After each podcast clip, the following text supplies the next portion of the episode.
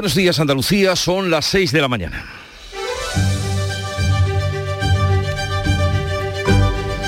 Despierta tu mente, descubre la realidad. En Canal Sur Radio, La mañana de Andalucía con Jesús Vigorra.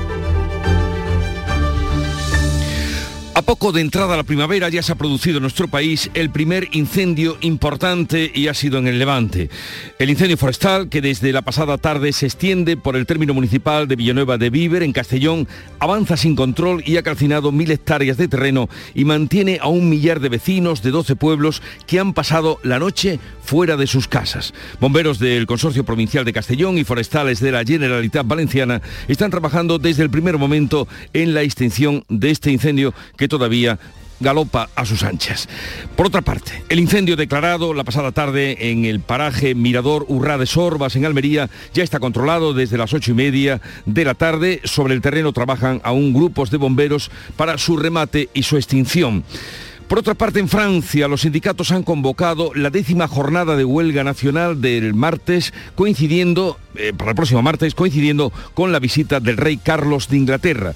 Los manifestantes de este jueves han sido multitudinarios y las manifestaciones kilométricas. Parece que la intervención televisada a la nación de Macron este pasado jueves ha incendiado aún más el clima y ha inflamado los ánimos. Y a las 9 de esta mañana conoceremos el dato definitivo del PIB del cuarto trimestre de 2022 y del conjunto del año. Según el dato avanzado del último Producto Interior Bruto, la economía creció un 5,5%. Veremos si se confirma o varía.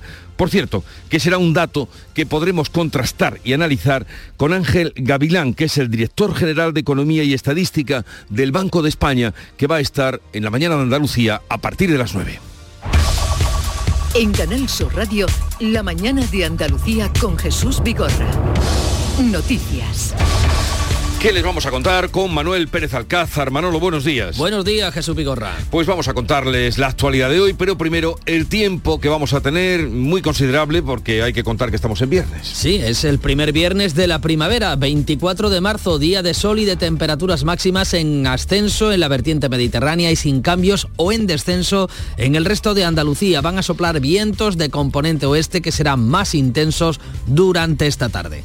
Y ahora vamos con las noticias. Quedan en libertad con cargos los cuatro detenidos por un presunto intento de la venta de un bebé recién nacido en un hospital de Sevilla. Las dos mujeres implicadas son primas y habrían acordado que una de ellas entregara a la otra la niña que iba a dar a luz a cambio de una elevada contraprestación económica. Han declarado ante el juez que después las ha dejado en libertad con cargos. La Junta de Andalucía se ha hecho cargo de la recién nacida. El Tribunal Superior de Justicia de Andalucía ha reducido de 10 a 5 años de cárcel la condena a una mujer trans por abusar de un menor cuando era un hombre. El TSJ considera que hay un cúmulo de divergencias en el relato de la víctima, por lo que no cabe dar por probado que los contactos sexuales propiciados por la condenada cuando era un hombre excedían de los tocamientos. El abogado de la condenada ha presentado recurso de casación ante el Supremo. En Torrelodones, en Madrid, un, un opositor a la policía ha recurrido a la ley trans y ha cambiado su sexo justo antes de realizar las pruebas físicas,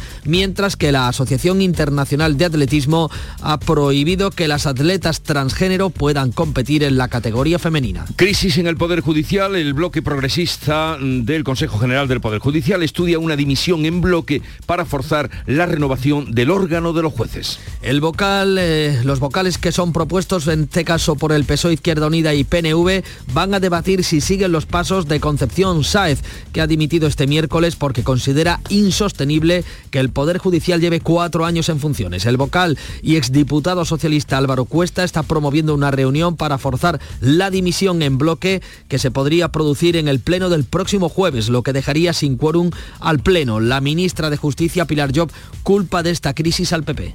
Estamos ante una situación absolutamente patológica y esa patología ha sido originada por el Partido Popular, que es quien tiene la llave, quien tiene la clave para poder renovar el órgano de gobierno de los jueces y las juezas. Bruselas ha lanzado varias advertencias a España para que reforme la ley y el Poder Judicial de cara a la presidencia española de turno de la Unión Europea a partir de julio. Reunión sin acuerdo entre los letrados de justicia y el Ministerio, aunque hoy se vuelven a sentar para tratar de desconvocar la huelga. Este jueves la reunión ha ha terminado una vez más sin acuerdo. No ha trascendido ningún avance, pero volverán a reunirse hoy por lo que no se dan por rotas las conversaciones. Después de mes y medio de huelga, más de 600.000 actuaciones judiciales se han suspendido en toda España. La mitad son juicios. El caso mediador llega a la Fiscalía Europea y el caso Negreira a la UEFA. La magistrada ha enviado a Luxemburgo las dirigencias para que el Ministerio Público Comunitario compruebe si la trama corrupta del exdiputado socialista conocido como Tito Berni afecta a fondos europeos. Por otro lado, la UEFA ya investiga los contratos del Barcelona con el ex número 2 de los árbitros,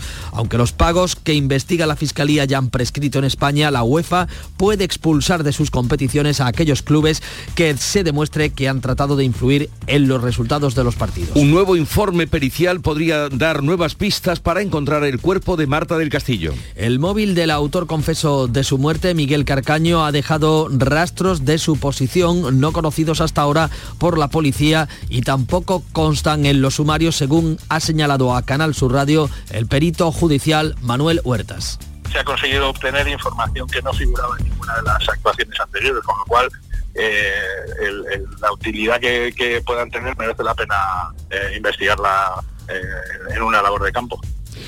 Los líderes de la Unión Europea debaten hoy la necesidad de impulsar la unión bancaria en medio de la crisis provocada por el hundimiento de los bancos Silicon Valley y Credit Suisse. La norma es que los bancos deben garantizar los fondos de sus clientes hasta 100.000 euros, pero en la práctica cada país decide. Este jueves el presidente ucraniano ha intervenido en la cumbre y ha urgido a acelerar la entrega de aviones y de misiles. En Bruselas, Pedro Sánchez ha dicho que va a aprovechar su visita a China para trasladar a Xi Jinping la posición de Europa sobre la guerra.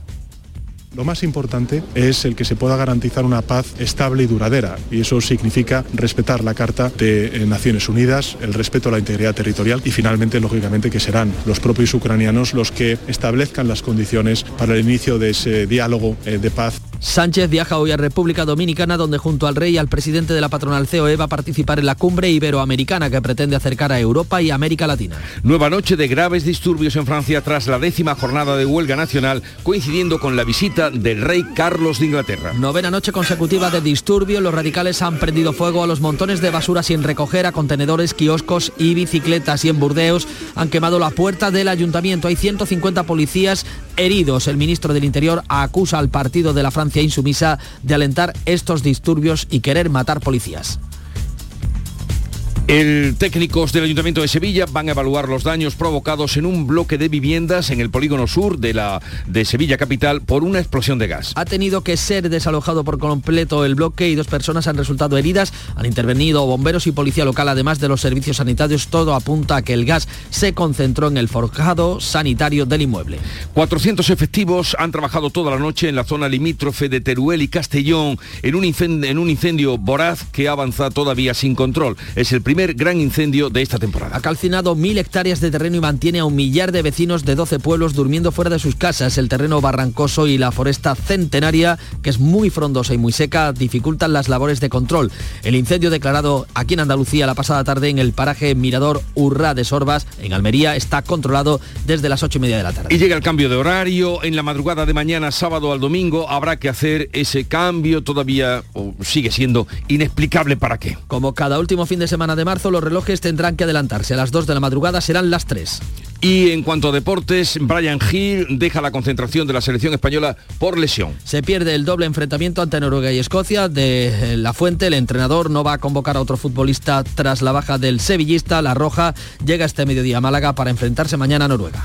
Vamos ahora con la actualidad que reflejan los periódicos que ya ha visto, repasado y resumido para ustedes. Paco Ramón, buenos días. Muy buenos días Jesús. La confabulación del ala progresista del Consejo General del Poder Judicial para dejar sin quórum el Poder Judicial, el Consejo General del Poder Judicial, o la ruptura de Ayuso con Vox en Madrid son algunos de los asuntos de las mm, primeras páginas de los periódicos de tirada eh, nacional. Comenzamos por el ABC de Sevilla que cuenta y lo hace con fotografía, que dos interventores de la Junta de Andalucía rastrean los pagos al marido mm, de Gámez, la dimitida directora general de la Guardia Civil, y señala que el juez ordenó a los peritos investigar las cuentas en las empresas de la pareja de María Gámez, la dimitida directora de la Guardia Civil, y de sus cuñados regadas, dice el periódico, con dinero público. En el diario de Almería leemos que el joven con el que se escapó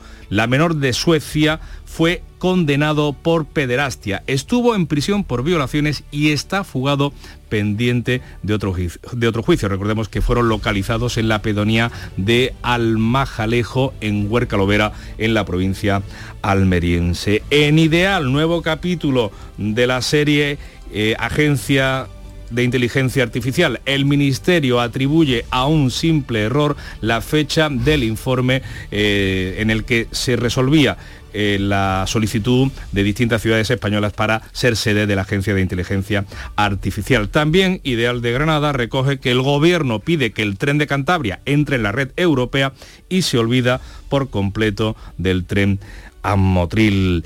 Las heladerías sumen a la escalada de precios eh, con subidas superiores eh, al 20%. El sector en Málaga, el sector de las heladerías, asegura que afronta un encarecimiento en los costes de 10 puntos superior. Y también condenada por abusar cuando era hombre a su hermanastra de 15 años. En el diario de Sevilla leemos que los restos óseos del cementerio llevan 40 años abandonados. El ayuntamiento niega que se haya producido ninguna profanación. Fotografía de portada del diario para los Leopard, la ministra de Defensa Margarita Robles, los Leopard, los carros de combate están listos para la guerra.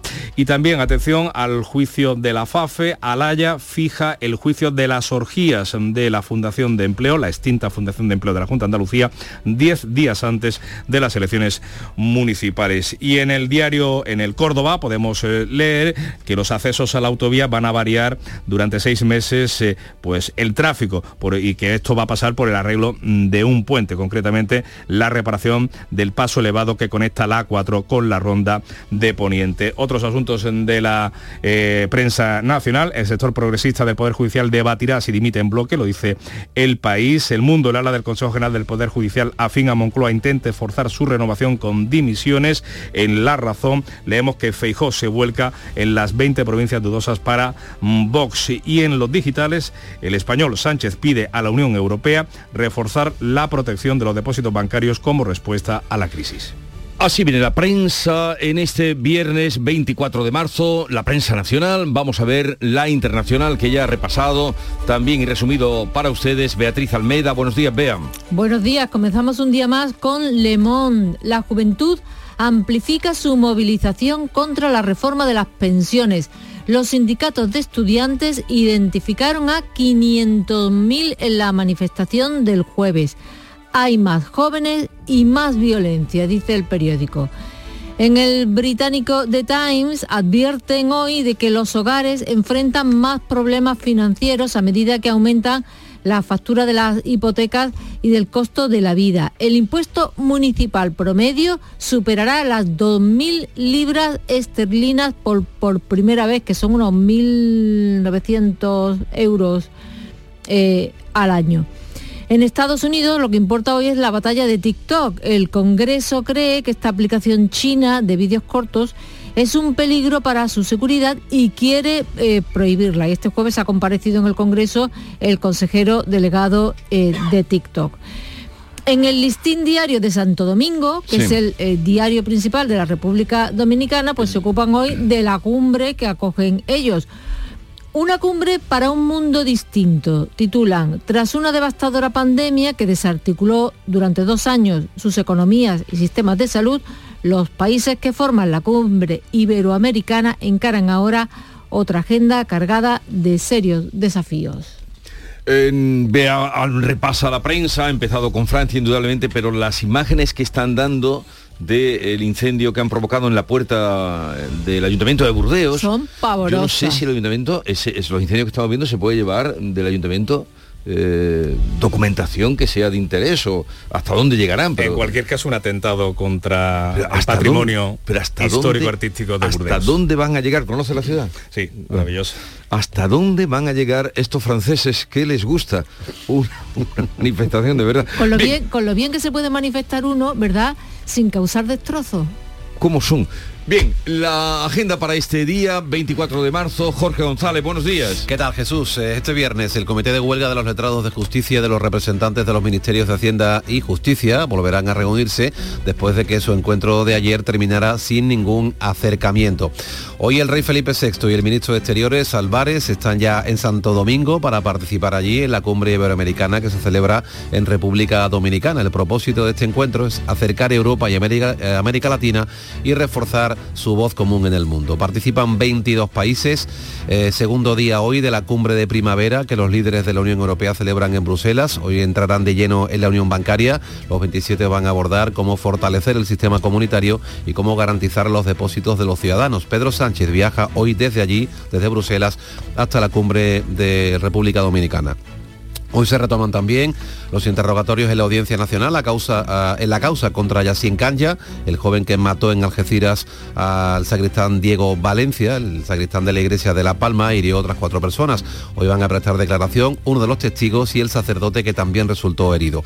El INE, el Instituto Nacional de Estadística, publica hoy el dato definitivo del Producto Interior Bruto en el cuarto trimestre de 2022 y también el dato del conjunto del año en el que, según el dato avanzado, la economía creció un 5,5%. Será a partir de las 9 de la mañana, como es habitual. Y más cosas que van a pasar hoy aquí en Andalucía. Se presenta Sevilla como capital europea del turismo inteligente y se inaugura la ampliación del muelle sur del puerto de Huelva. Y en Huelva también va a iniciar su actividad la ciudad del marisco. Por cierto que Has hablado del IPC que se conocerá, ¿no? Se va a conocer el... No, del PIB, a las 9 de la mañana, del PIB. correcto. Pues dato que analizaremos con Ángel Gavilán González, que es el director general de Economía y Estadística del Banco de España, que va a estar con nosotros. ¿Lo conoces tú a este señor? Sí, hombre, es uno de las referencias económicas de, de, nuestro país, en un órgano como el Banco, como el Banco de España, claro. A ver si aprendemos algo con él, un poco de música a esta hora de la mañana, antes de volver a la información con Álvaro Luna y todo contigo.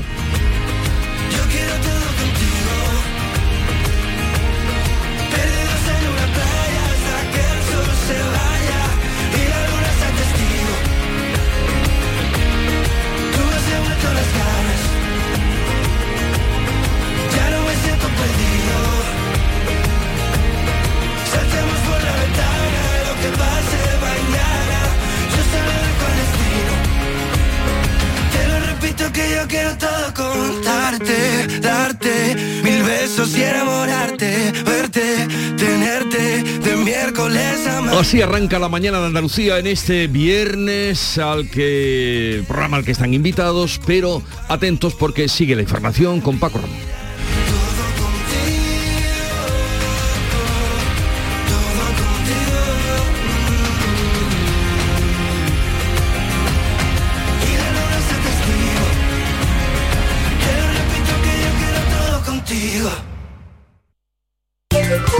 Que chollos en Rapimueble. Aprovechate. Apilable de salón, ahora 159 euros. Cheslom, solo 399 euros. Cientos de ofertas con todas las ventajas del número uno. Rapimueble. Más de 200 tiendas en toda España y en rapimueble.com. La información más útil, el detalle de lo que pasa en Andalucía y en tu entorno más cercano, lo tienes en La Mañana de Andalucía con Jesús Vigorra. Con toda la actualidad, los protagonistas y las opiniones que te interesan. Buenos días Andalucía, son las 6 de la mañana. La Mañana de Andalucía con Jesús Vigorra. De lunes a viernes desde las 6 de la mañana. Más Andalucía. Más Canal Sur Radio. La Mañana de Andalucía en Canal Sur Radio con Francisco Ramón. 6 y casi 19 minutos de la mañana nos situamos en Sevilla, donde han quedado en libertad con cargos las cuatro personas implicadas en el intento de una compraventa de una bebé, de una recién nacida. Ya se sabe que las dos mujeres implicadas son primas. Habían acordado que una de ellas entregara a la otra, la pequeña, antes incluso de que diera luz, a cambio de una fuerte suma de dinero. Asunción Escalera. Las dos mujeres detenidas se han negado a declarar ante la policía, pero sí la han hecho ante el juez, que después las ha dejado en libertad con cargos. La policía acusa a los implicados de los delitos de tráfico ilegal o venta de niño y falsedad documental. Fue el Hospital Virgen del Rocío el que avisó del ingreso de una parturienta que había presentado documentación de otra persona, una mujer en cuyo historial clínico figuraban tratamientos de fecundación in vitro y a la que no le constaba seguimiento médico durante el embarazo. Todo hacía presuponer que una mujer se estaba pasando por la otra como detalla la portavoz policial Laura Font. Asuntos Sociales del Hospital Materno Infantil Virgen del Rocío informó a la Policía Nacional que había ingresado una parturienta con una documentación que al parecer no era la suya. Lo que a priori pretendían realizar estas cuatro personas detenidas era un tratamiento de maternidad subrogada. Este tipo de maternidad en España es ilegal. Los servicios de protección del menor de la Junta se han hecho cargo de la recién nacida. Pues en la mayoría de los países de la Unión Europea la gestación subrogada está prohibida, aunque en España se puede recurrir a vientres de alquiler en países donde eso sí esté permitida esta opción. Le contamos también que el juzgado de primera instancia número uno de la localidad cordobesa de Montilla dictó ayer un auto en el que acuerda ratificar la prisión provisional comunicada y sin fianza a la pareja investigada por presuntos delitos de lesiones graves y maltrato habitual sobre su hija menor de edad en la localidad de Fernán Núñez, también en la provincia de Córdoba. Y ha fallecido el bebé de dos años, encontrado con síntomas de agotamiento esta misma semana, concretamente el pasado lunes, en una piscina de una vivienda de Estepona, en Málaga. Llevaba desde entonces ingresado en el Hospital Materno Infantil donde ha fallecido. Y el Tribunal Superior de Justicia, cambiamos ahora de asuntos, eh, pero nos situamos en Málaga, el Tribunal, el TSJ, ha reducido de 10 a 5 años de cárcel la condena a la que hoy día es una mujer trans por abusar de una menor cuando era entonces un hombre. Antes, por tanto, de cambiar de sexo. José Valero. El TSJ reduce la pena cinco años ante lo que califica de cúmulo de divergencias fundamentales en el relato de la víctima, que no cabe dar por probado que los contactos sexuales propiciados y obtenidos por la condenada excedieran de tocamiento. Se le condena por abusos sexuales continuados ocurridos entre 2019 y 2020, cuando la víctima era menor y la ahora condenada tenía 21 años más y era un hombre, pero no se le aplica el subtipo agravado que le impuso la Audiencia Provincial de Málaga. Sí se considera probado que la condenada tenía un prevalimiento sobre la menor por la diferencia de edad. El abogado de la condenada ha presentado recurso de casación ante el Tribunal Supremo. José María Núñez es el abogado de la condenada. Nosotros no estamos conformes con el fallo de la sentencia del Tribunal Superior de Justicia. Consideramos que la valoración que, hay de los hechos que, que se han declarado probados no pueden acogerse a la pena que, nos han impuesto a mi mandante. Además de la pena de prisión, tendrá que indemnizar a la víctima con 7.000 euros.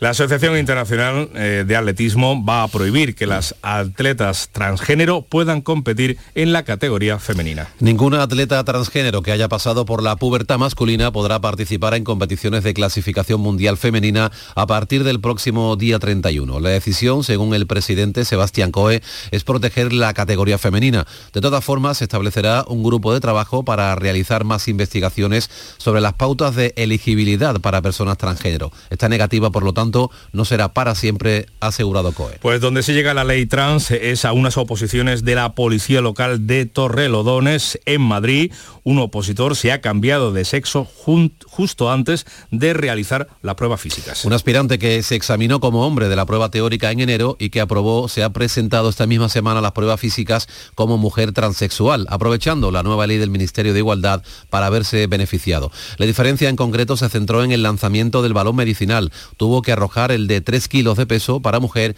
y el de 5 kilos para hombre, según ha explicado el concejal de seguridad de Torrelodones, Víctor Arcos. 6 y 23 minutos. La mañana de Andalucía. El ala progresista del Consejo General del Poder Judicial estudia la posibilidad de dimitir en bloque y anular la capacidad del Pleno de los jueces. Los consejeros propuestos por el PSOE, Izquierda Unida y PNV decidirán en las próximas fechas si siguen los pasos de la vocal Concepción Sáez, que dimitió el pasado miércoles porque la situación del órgano de gobierno de los jueces, ha dicho, es insostenible tras cuatro años en funciones. La reunión, que cuenta con el apoyo del presidente Rafael Mozo, ha sido promovida por el vocal y exdiputado del PSOE, Álvaro Cuesta, en un intento de dejar sin capacidad operativa al Pleno de la institución por falta de quórum. No es la primera vez que Cuesta intenta maniobrar así, ya lo hizo sin éxito en diciembre de 2020. La falta de acuerdo entre el Gobierno y el PP para la renovación y la reforma de la ley del Consejo General del Poder Judicial ha provocado continuas advertencias de Bruselas, sobre todo de cara a la presidencia española de la Unión a partir del mes de julio. El comisario de Justicia, Didier Reinders, llegó a viajar a Madrid el año pasado para tratar de desatascar la situación y hace menos de un mes recibió al ministro de Presidencia, Félix Bolaños, para reclamarle con urgencia la renovación y la reforma del sistema de elección del órgano de gobierno de los jueces. En Granada, la ministra de Justicia, Pilar Job, se ha referido a la última dimisión y a la crisis del Poder Judicial de la que culpa directamente al Partido Popular. La dimisión que se ha producido de la vocal Concha Sáez es eh, fruto y es eh, también eh, síntoma de que estamos ante una situación absolutamente patológica y esa patología ha sido originada por el Partido Popular, que es quien tiene la llave, quien tiene la clave para poder renovar el órgano de gobierno de los jueces y las juezas. Tras la dimisión de Sáez, en el Consejo General del Poder Judicial quedan 17 vocales, 10 elegidos a propuesta del PP, 6 del PSOE y otro del PNV. Pues les contamos que el Tribunal Constitucional ha avalado íntegramente la ley educativa, la conocida como Ley CENA, que fue uno de los principales proyectos estrella del gobierno de Pedro Sánchez y que llevaba recurrida dos años. Después de acordar la constitucionalidad de la ley de la eutanasia en su, en su sesión del miércoles, el Pleno ha abordado este jueves la ley de educación conocida como Ley CELA, por seis votos a favor frente a cuatro. El vocal Juan Carlos Campo, ministro de Justicia cuando se aprobó la ley, se ha abstenido. La mayoría progresista avala la supresión de ayudas a los colegios que separan por sexo y el cambio de consideración de los centros de educación especial. El Corte de Garantías ha decidido que se elabore, la Corte, perdón, de Garantías ha decidido que se elabore una nueva ponencia conforme al criterio de la mayoría que desestime íntegramente el recurso de Vox.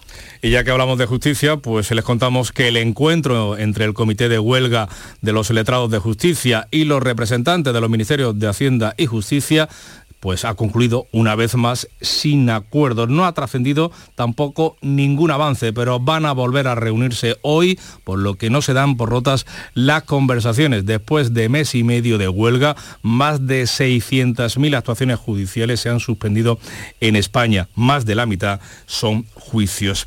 Les hablamos ahora de la dimisión de la directora general de la Guardia Civil, su sustituta, mm, la sustituta de María Gámez al frente de la Benemérita, Mercedes González, será nombrada en el Consejo de Ministros del próximo martes. La todavía delegada de la Comunidad de Madrid ha admitido sentimientos encontrados por la noticia de su futura responsabilidad. Sobre su nueva tarea ha dicho lo siguiente que es aportar muchísimo trabajo, muchísimo compromiso y muchísima lealtad a donde estoy. Y eso es lo que he hecho en, en, todos y cada uno de los puestos que este partido y que este gobierno ha tenido el privilegio de encomendarme. Y es lo que voy a dar. Eh, insisto, voy a servir a la Guardia Civil tan bien como ellos sirven a nuestro país. Pues sobre este asunto, la ministra de Hacienda ha comparado la dimisión de Gámez con, el, con la del candidato del Partido Popular a la alcaldía de Badalona, Xavier García Albiol, que sigue en el cargo, pese a que va a ser juzgado por prevaricación. Montero recuerda que en el caso de Gámez es su marido y no ella quien está imputado. La señora Game, que ni siquiera le afecta directamente a ella esa investigación, ha decidido dar un paso atrás y sin embargo tenemos al señor Albiol, que no ha sido apartado una vez que se pide pena de cárcel por prevaricación urbanística. Responde el líder del Partido Popular. Feijo dice que no son casos comparables. Se pregunta si María Gámez ha dimitido por haberse beneficiado por los negocios presuntamente irregulares de su marido, por el caso Cuarteles o también por el caso Mediador. Y habla de corrupción o presunta corrupción sobre si hay o no una utilización de una parcela municipal para instalar unas torretas que el señor Albiol, siendo alcalde, ni conoció, ni se enteró, ni le notificaron, comprenderá usted que estamos ante dos posiciones totalmente distintas. Pues del caso mediador, la juez pone en conocimiento de la Fiscalía Europea la supuesta trama de corrupción que encabezaba el exdiputado del PSOE Bernardo Fuente por si hubiera hechos delictivos de su competencia a raíz de los fondos europeos, del uso de los fondos europeos y también el caso Negreira de corrupción arbitral ya está en manos de la UEFA. Y con este caso vamos ya a los deportes pendientes hoy ya de la selección española. Antonio Camaño, ¿qué tal? Buenos días. Hola, ¿qué tal? Buenos días. La expedición de la Roja llega este mediodía a Málaga donde va a quedar concentrada de cara al partido de mañana sábado ante Noruega con una novedad de última hora, además llamativa y negativa porque Brian Gil, el jugador del Sevilla, tuvo que abandonar abandonar la concentración de España al sentir molestias físicas. En este caso, el seleccionador Luis de la Fuente no va a convocar a otro jugador después de la baja del extremo sevillista. Y hablando del Sevilla, Mendilibar no quiere perder tiempo de ninguna manera y hoy había jornada de descanso, queda suspendido y la plantilla trabajará en la ciudad deportiva para intentar ganarle tiempo al tiempo y trabajar en el partido del próximo fin de semana, día 1 ante el Cádiz en el nuevo Mirandilla. Todo lo contrario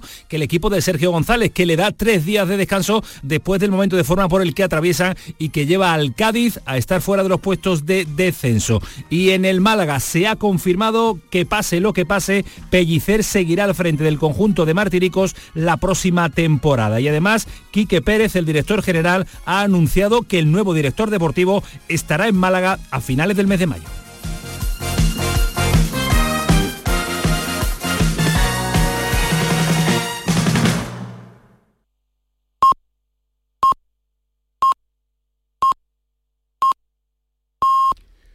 Andalucía son ya las seis y media de la mañana. La mañana de Andalucía con Jesús Vigorra.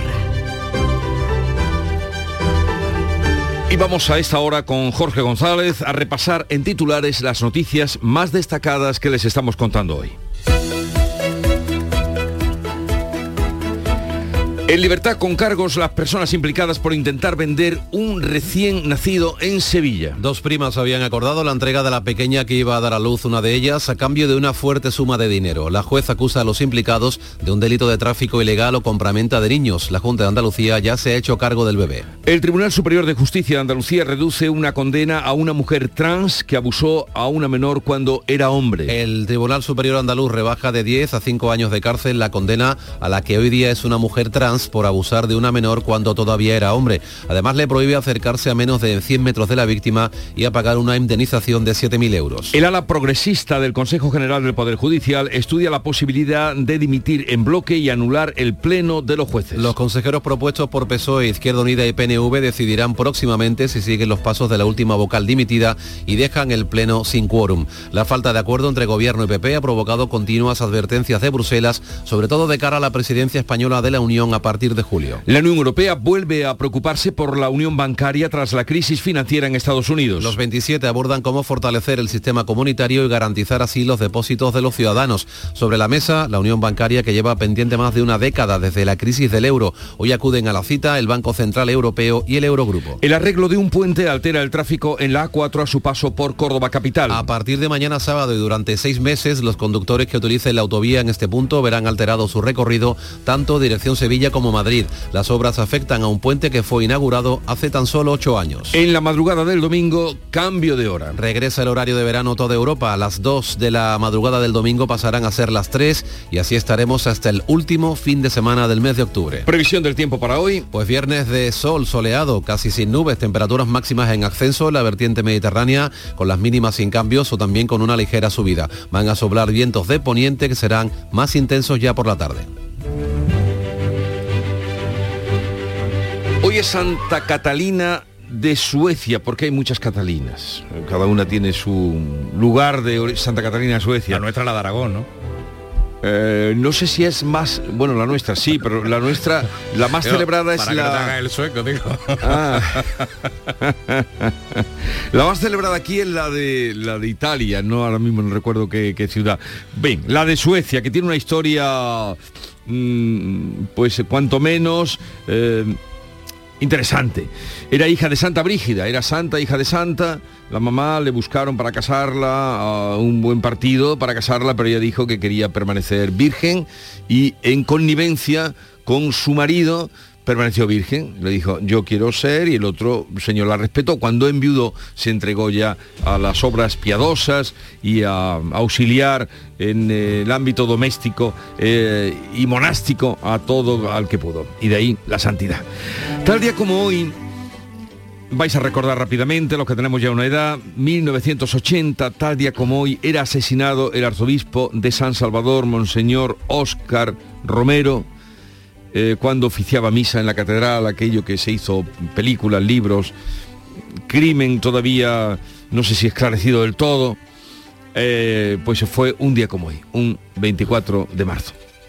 Y tal día como hoy, de 2015, 150 muertos, de ellos 50 eran españoles en el accidente de un avión de la compañía alemana Hermann Weinz en los Alpes franceses, recordaréis, eh, provocado de manera deliberada por el copiloto de la nave, que aprovechó cuando salía el piloto para estrellar el avión. Qué locura, ¿eh?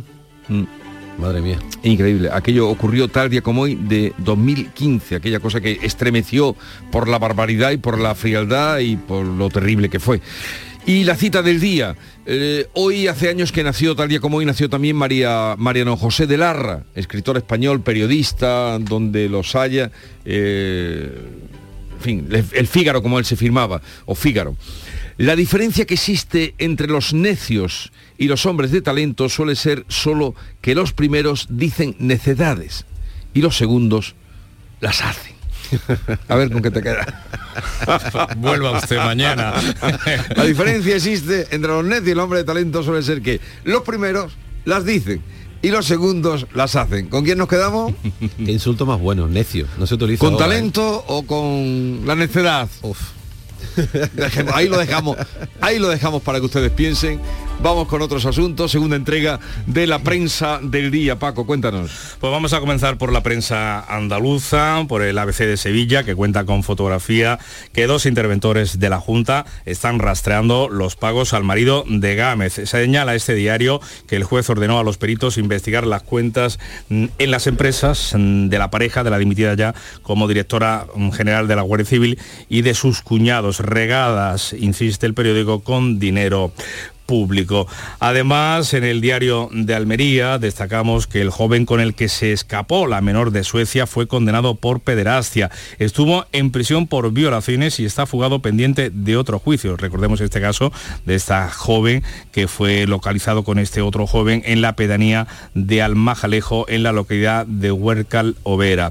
En Ideal de Granada, el Ministerio atribuye a un simple error, entre comillas, la fecha del informe de la Agencia de Inteligencia Artificial. También cuenta el periódico granadino que el gobierno pide que el tren de Cantabria entre en la red europea y olvida al de Motril, al tren de Motril que dicen los mm, del lugar que en la vía lo veremos. En la vía lo veremos. En la vía lo veremos. La vía se la acababa. Diario Sur, las heladerías se suman a la escalada de precios con subidas superiores al 20%. El sector en Málaga asegura que afronta un encarecimiento en los costes de 10 puntos superior. También cuenta el Sur esa condenada, esa condena por abusar cuando era hombre de su hermanastra de 15 años. Una condena del TSJA que impone 5 años al autor de 21, eh, 21 años mayor que la víctima. En el diario de Sevilla, los restos óseos del cementerio llevan 40 años abandonados. El ayuntamiento niega que se haya producido una profanación y el PP advierte de que están quemando huesos y exigen no dificultar la investigación mm, del fiscal. También que la jueza Alaya fija el juicio de las orgías, entre comillas, de la FAFE 10 días antes de las próximas elecciones municipales. En el diario En el Córdoba leemos que los accesos a la autovía van a variar seis meses por el arreglo de un puente. La intervención de urgencia costará 7 millones de euros. Al margen de la información de servicio público, de esos desvíos del paso elevado que conecta la 4 con la ronda de Poniente, señala el diario cordobés que ese puente, esa infraestructura, se inauguró hace solo ocho años y ahora se va a gastar 7 millones de euros en eh, adecentarlo. Diario de Cádiz. El ayuntamiento da por hecho que Cádiz va a perder vecinos hasta el año 2035. La capital solo tiene suelo para poder construir unas 3.000 viviendas más.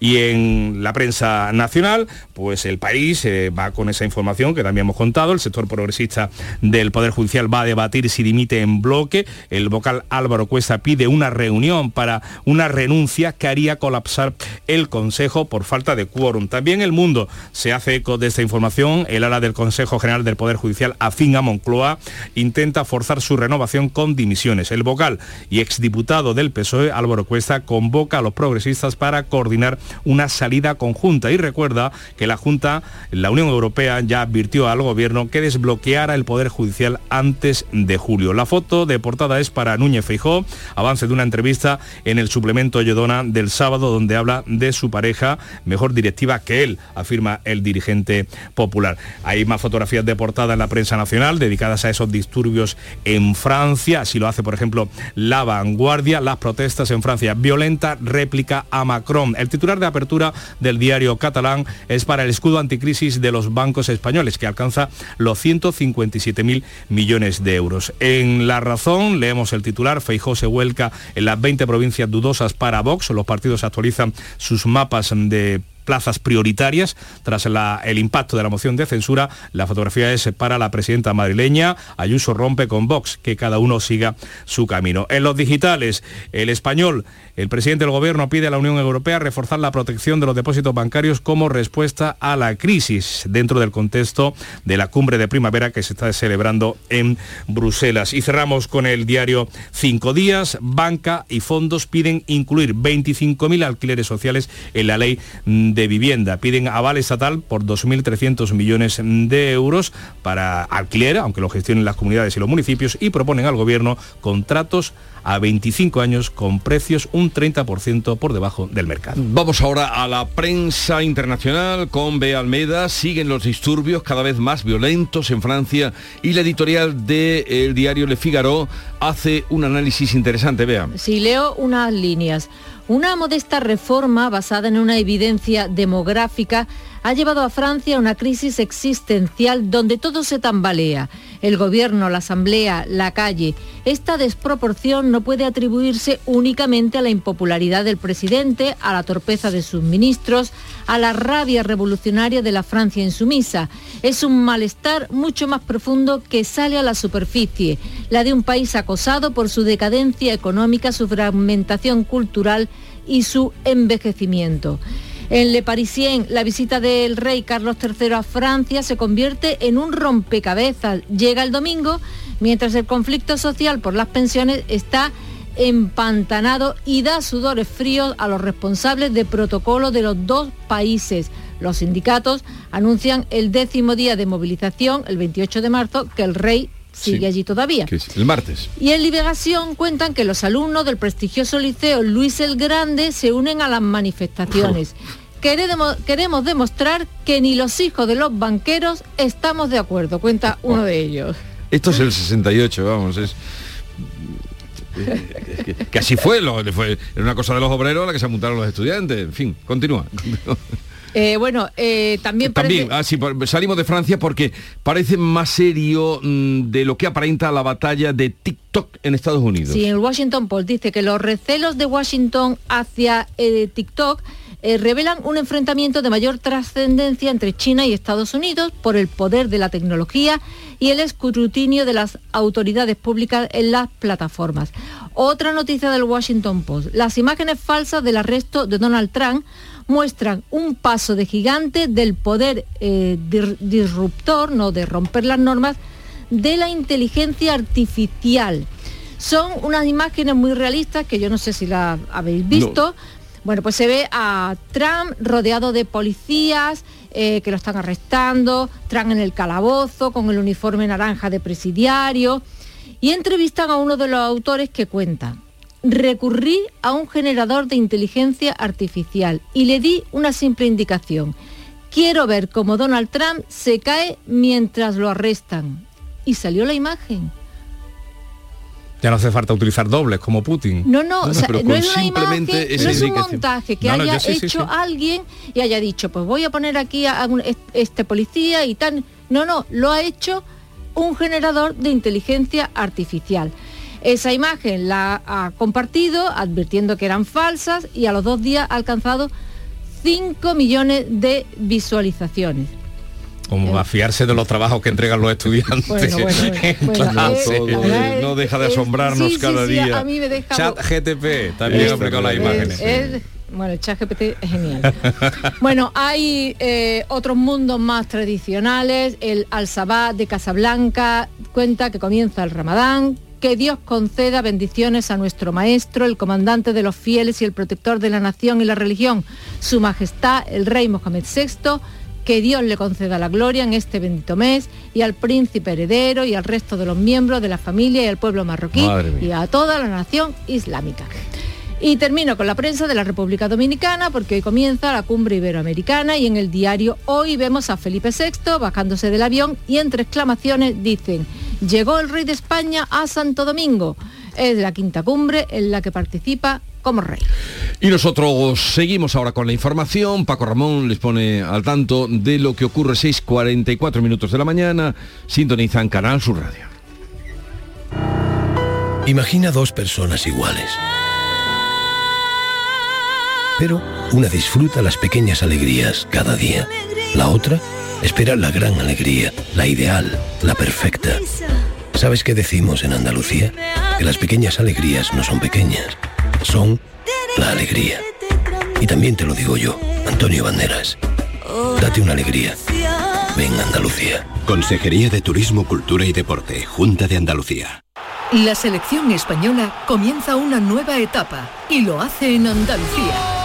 El nuevo equipo nacional de la mano de Luis de la Fuente se estrena con lleno absoluto en el Estadio de la Rosaleda de Málaga, ante la selección noruega de Haaland en partido de clasificación para la Eurocopa del próximo año.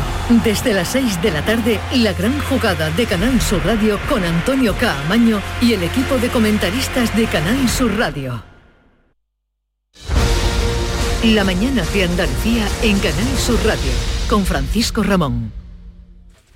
6 y 45 minutos de la mañana, les hablamos de esa cumbre iberoamericana. El rey Felipe VI, el ministro de Exteriores José Manuel Álvarez, también el jefe de la patronal, el presidente de la COE, Antonio Garamendi, han llegado, se encuentran ya en Santo Domingo para participar en esta cumbre que se celebra en la República Dominicana. El propósito de este encuentro es acercar Europa y América Latina y reforzar una voz común en el mundo. Allí se van a encontrar 22 países y 14 jefes de Estado y de Gobierno. También lo hará el presidente español, Pedro Sánchez, que vuela hoy desde Bruselas hasta la isla eh, americana. El lema de esta cumbre es Juntos por una Iberoamérica justa y sostenible y quiere ser el punto de encuentro entre ambas regiones. Escuchamos al ministro Álvarez.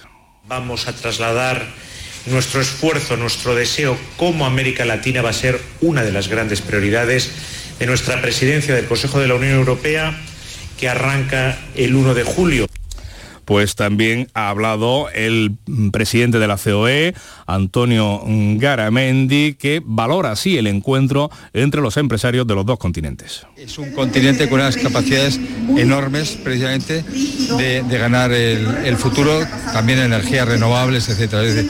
Yo creo que estamos ante un escenario de futuro, si sabemos hacerlo bien entre todos, muy bueno.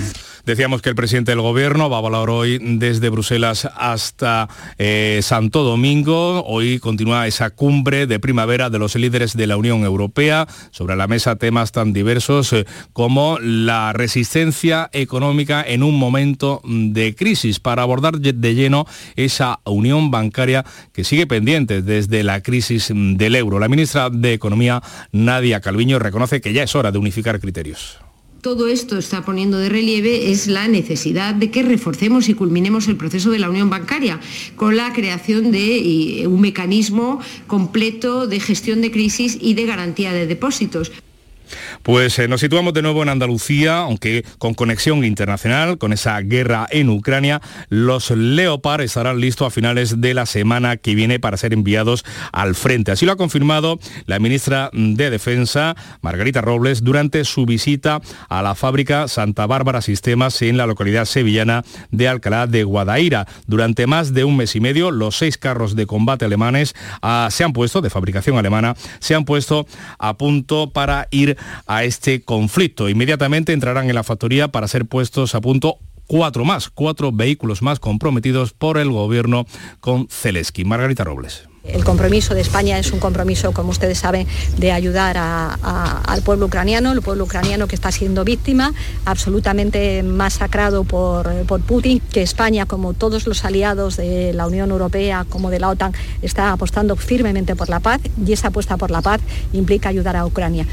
Les contamos ahora otros asuntos eh, económicos, eh, les hablamos eh, de las pensiones, estamos viendo las revueltas que están teniendo lugar en Francia una noche y otra. De pensiones han hablado también el líder de los populares, Alberto Núñez Feijó, con la Comisión Europea. El presidente del PP ha aprovechado su presencia en Bruselas para cuestionar al gobierno español sobre su reforma de las pensiones y la ha comparado precisamente con la aprobada por Macron en Francia. Contrasta eh, el, el interés por la sostenibilidad de las pensiones y la tensión social que está viviendo el gobierno francés que está haciendo exactamente lo contrario de lo que está haciendo el gobierno español. Seguro que uno de los dos se equivoca. El ministro de Seguridad Social, José Luis Escribá, le respondía con estas palabras. Es un ejercicio extraordinario de irresponsabilidad, de frivolidad, de insolvencia y de falta de patriotismo. Les contamos eh, también aquí en Andalucía que en Córdoba van a iniciarse las obras eh, de la adaptación de la A4 de un puente, del puente que conecta la ronda con esta autovía, obras que van a comenzar mañana sábado y que van a provocar variaciones en el, eh, en el tráfico, tanto sentido Sevilla como Madrid a partir durante los próximos seis meses. Así llegamos a las 7 menos 10 de la mañana, es el tiempo de la información local, la más cercana, aquí en Canal Sur Radio. En la mañana de Andalucía de Canal Sur Radio, las noticias de Sevilla. Con Pilar González. Hola, buenos días. Una explosión de gas en el polígono sur ha obligado esta noche al desalojo de un edificio y ha dejado dos heridos leves. El juez ha dejado en libertad con cargos a las dos parejas implicadas en un caso de maternidad subrogada. Además, el peritaje del teléfono del asesino de Marta del Castillo revela posicionamientos en la noche del crimen que hasta ahora se desconocía. Y en Utrera ha fallecido un trabajador. Además, en la capital se presenta esta mañana Sevilla como capital europea de turismo inteligente. Enseguida se lo vamos a contar, antes el tiempo. Hoy tenemos intervalos de nubes alta, viento flojo del oeste y las máximas previstas son 25 grados en Morón, 26 en Lebrija, 27 en Écija y en Sevilla. A esta hora 12 grados en la capital. Tus compras en los comercios de Nervión tienen premio. En los comercios de Nervión tienes la mejor atención y por tus compras grandes sorpresas y regalos. Repartimos 800 euros en cheques de consumo. Tus compras en los comercios de Nervión tienen premio. Organiza Asociación de Comerciantes de Nervión. Financia Ayuntamiento de Sevilla. Sin sorpresas, sin complicaciones y por supuesto, sin IVA. Así son los cinco días sin IVA de Mercamueble que vuelven con precios increíbles en salones, dormitorios, juveniles, sofás, colchones y todo lo que quieras para equipar tu casa menos el IVA. Del 22 al 27 de marzo, ven a los cinco días sin IVA. Solo en Mercamueble. Las noticias de Sevilla. Canal Sur Radio. Una explosión de gas en el polígono sur de la capital ha dejado dos personas heridas de pronóstico leve. Ocurría poco antes de las 9 de la noche en la calle Juan Tenorio. El bloque ha sido desalojado por completo y se está a la espera de que los técnicos del ayuntamiento evalúen si es seguro volver a ocuparlo. Los daños han sido cuantiosos. El edificio ha quedado notablemente afectado. De hecho, se ve la acera que está llena de escombros. Bomberos y policía local intervenían anoche. Una acumulación de gas en el forjado sanitario puede ser la causa de este siniestro. Y cambiamos de asunto. El juez ha dejado en libertad con cargos a los cuatro detenidos en Sevilla por un embarazo subrogado, por una maternidad subrogada, por el intento de venta de un bebé.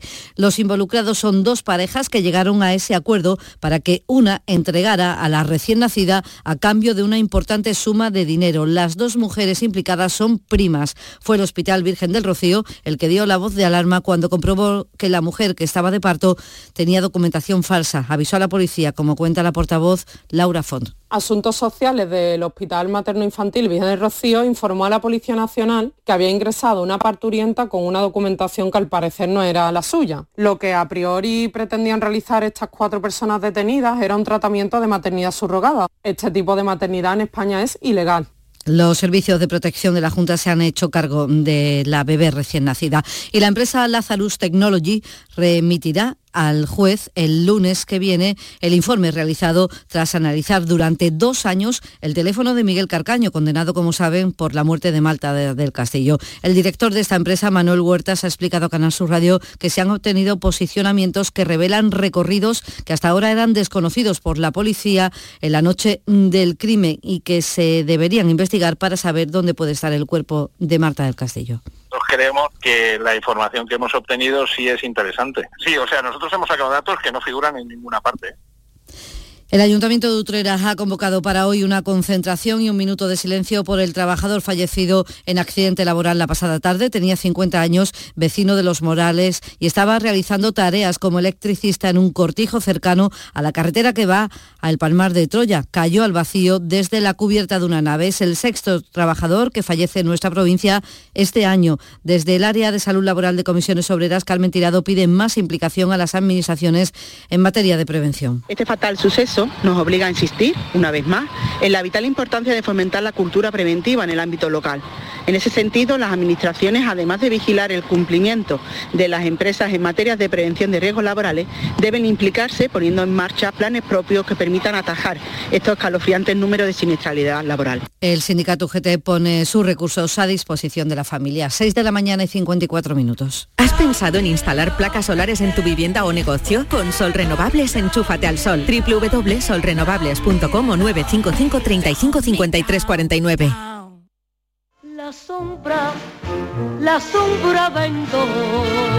Don Manuel Hidalgo, responsable de ventas de Tordos Quitasol, nos informa. En esta época del año podemos instalar con comodidad todo tipo de tordos y carpas en todos los modelos y sistemas, tordos con motor y tordos automáticos. Pero eso saldrá carísimo. Ese es un error, José Antonio. Estamos con precios en promoción y con facilidades de pago. No me diga más. Llámenos al 954 33 29 88. Recuerde, 954 33 29 88 y olvídese de aquello ya tan lejano de... Leopoldo, échame el tordo. Y pase a la modernidad, a... Currito, dale al botoncito. Tordos y carpas quitasol, la sombra de Sevilla. La sombra, la sombra...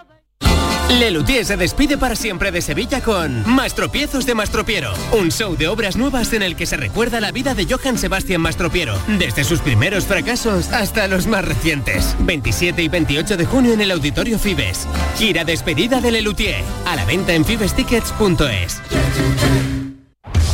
En Canal Sur Radio, las noticias de Sevilla. La actriz Maribel Verdú es la embajadora de Sevilla como capital europea de turismo inteligente, un reconocimiento que otorga la Comisión Europea por su modelo de desarrollo como destino turístico en accesibilidad, sostenibilidad, digitalización y preservación del patrimonio cultural. Va a inaugurar esta mañana la escultura de la capitalidad en el Paseo Colón frente a la Plaza de Toros. La actriz madrileña, por tanto, será la embajadora de Sevilla, una elección que ha sorprendido por la escasa vinculación que tiene con nuestra ciudad. El delegado de Turismo, Francisco Páez, asegura que la propuesta surgió tras la cena de los premios Goya. Teniendo en cuenta que una de las actrices más internacionales, a nivel incluso también europeo, nacional y europeo, pues llegamos a un acuerdo con ellos y se decidió eso sin más, no hay nada más detrás de, de la cuestión. Esa, ese carácter internacional que reviste en este caso Maribel Verdú, creo que por todos conocidos, creo que era la persona idónea, así lo hemos entendido. Bueno, así es. La representación de los trabajadores y la empresa del Metro de Sevilla se reúnen el próximo miércoles en el Servicio Extrajudicial de Resolución de Conflictos Laborales. Es un último intento para tratar de evitar la huelga en el metro en Semana Santa y en feria. Y el viernes de Dolores se estrena el primer trayecto de la alta velocidad privado entre Sevilla y Madrid. Serán dos viajes en cada sentido cada día y en el mes de junio la frecuencia aumentará a 12. Los precios van desde 18 euros, aunque esa tarifa básica ya está agotada. El presidente de la compañía, Simone Gorini, dice que el servicio es de calidad y que están teniendo ya muchísima demanda. Seguro es un precio muy, muy competitivo respecto al, al competidor. En este momento la respuesta eh, del mercado es muy, muy buena, la respuesta de, la, de, lo, de, los clientes es muy buena, estamos eh, cumpliendo el, el nivel de ventas respecto a la previsión, mucho más de la previsión. Hay billetes de 18 euros ya agotados y, por ejemplo, para la feria son de 100 euros. El Ministerio de Transportes ha remitido al de Transición Ecológica el informe de alegaciones junto con el estudio de impacto ambiental del anteproyecto del puente de la S40 entre Dos Hermanas y Coria. El Ministerio de Transporte ha analizado las alegaciones presentadas por los ciudadanos y administraciones y ha redactado el informe correspondiente incorporando las modificaciones necesarias. Y les contamos que la planta de Santa Bárbara, Sistemas en Alcalá de Guadaira, recibirá en los próximos días otros cuatro carros de combate Leopard de los que España va a enviar a Ucrania. La ministra de Defensa, Margarita Robles, ha supervisado la puesta a punto de los seis primeros carros. La puesta a punto se ha hecho en un tiempo récord y yo quiero agradecer muy especialmente a la empresa Santa Bárbara, pero también a toda la ciudadanía de Alcalá de Guadaira que ha vivido como suyo es, es- este proceso, porque aquí precisamente en Alcalá de Guadaira en su momento eh, fue donde se fabricaron los leopardos españoles. Deportes, Antonio Camaño, buenos días. Hola, ¿qué tal? Buenos días. Malas noticias para el Sevilla en forma de lesión porque Brian Hill ha tenido que abandonar la concentración de España al sentir molestias físicas. No se sabe el alcance exacto de la dolencia, algo que seguramente se conocerá cuando llegue a Sevilla y con el paso de las horas después de las pruebas médicas que se le van a realizar. Así que Mendilibar esperará para conocer si puede contar con el jugador de Barbate de cara al partido del próximo sábado 1 de abril ante el Cádiz. Porque Mendilibar no quiere perder el tiempo. Hoy hay Estaba estipulado un día de descanso para la plantilla, pero lo ha suspendido el nuevo técnico sevillista para intentar ganarle tiempo al tiempo. Y cuando para el Campeonato Nacional de Liga surgen los rumores y sobre todo la planificación de la próxima temporada en el Betis, ya se habla de la continuidad de Ayoce en el conjunto bético. Todo se ultima para la celebración el sábado en el aparcamiento del Estadio de la Cartuja de la fiesta de la primavera. Hay ya más de 17.000 jóvenes que han comprado entrada. 8 grados en el Cuervo, 7 en la Roda de Andalucía, 12 en Sevilla.